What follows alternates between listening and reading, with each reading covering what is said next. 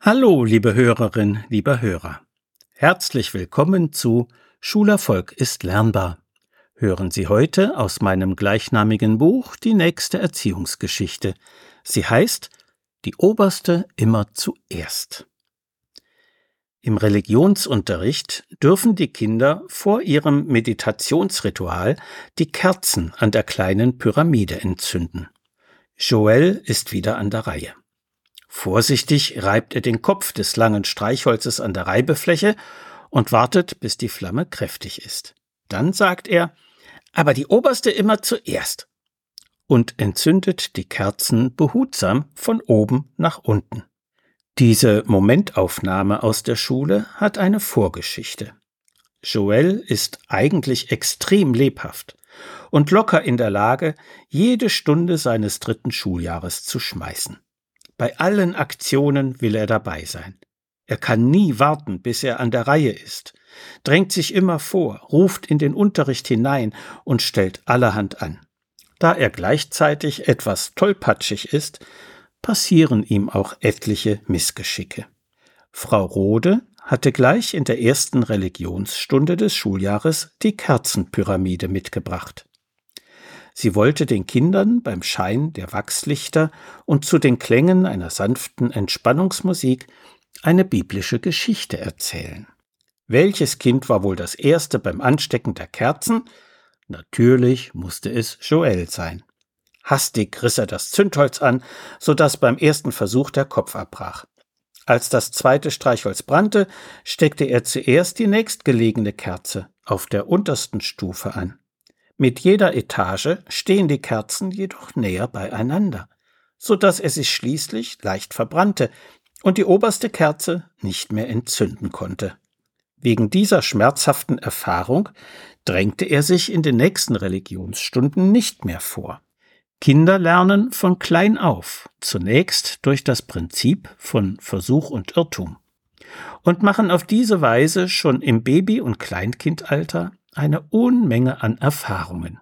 In der Schule hingegen spielt Erfahrungslernen eher eine untergeordnete Rolle, denn es kostet mehr Zeit als Vormachen und Nachvollziehen.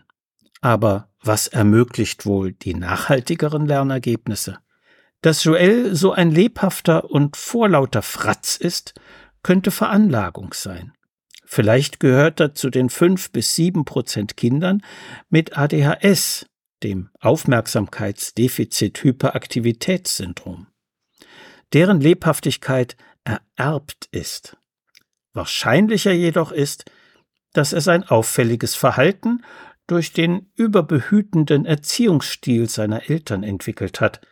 Sie standen ihm schon immer in jeder Situation so hilfreich zur Seite, dass seine Überzeugung wuchs, alles sofort zu können und stets im Mittelpunkt sein zu müssen. Aber was ihm fehlt, sind eigene Erfahrungen, vor allem solche, in denen er einen Misserfolg wegstecken muss.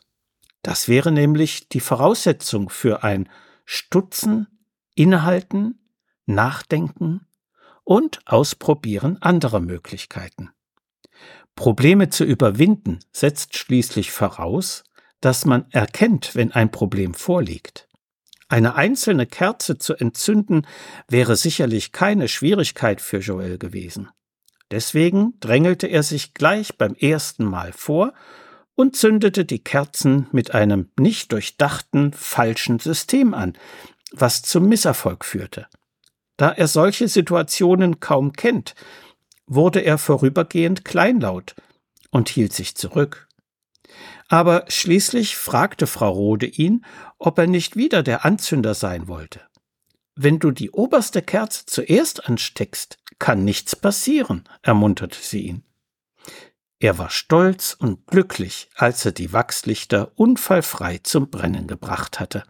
Dass er daraus etwas sehr Wertvolles gelernt hat, zeigt sich seither jedes Mal, wenn er die Kerzen erneut anzünden darf. Dann sagt er nämlich aber die oberste immer zuerst und steckt würdevoll und behutsam alle Kerzen von oben nach unten an. So viel für heute. Sie finden viele weitere interessante Erziehungsgeschichten und hilfreiche Sachtexte in meinem Buch Schulerfolg ist lernbar, erschienen im Medu Verlag Dreieich.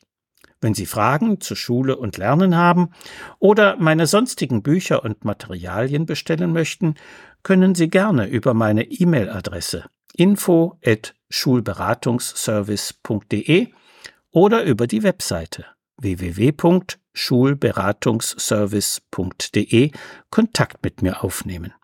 Alles Gute und bleiben Sie gesund. Ihr Detlef Träbert.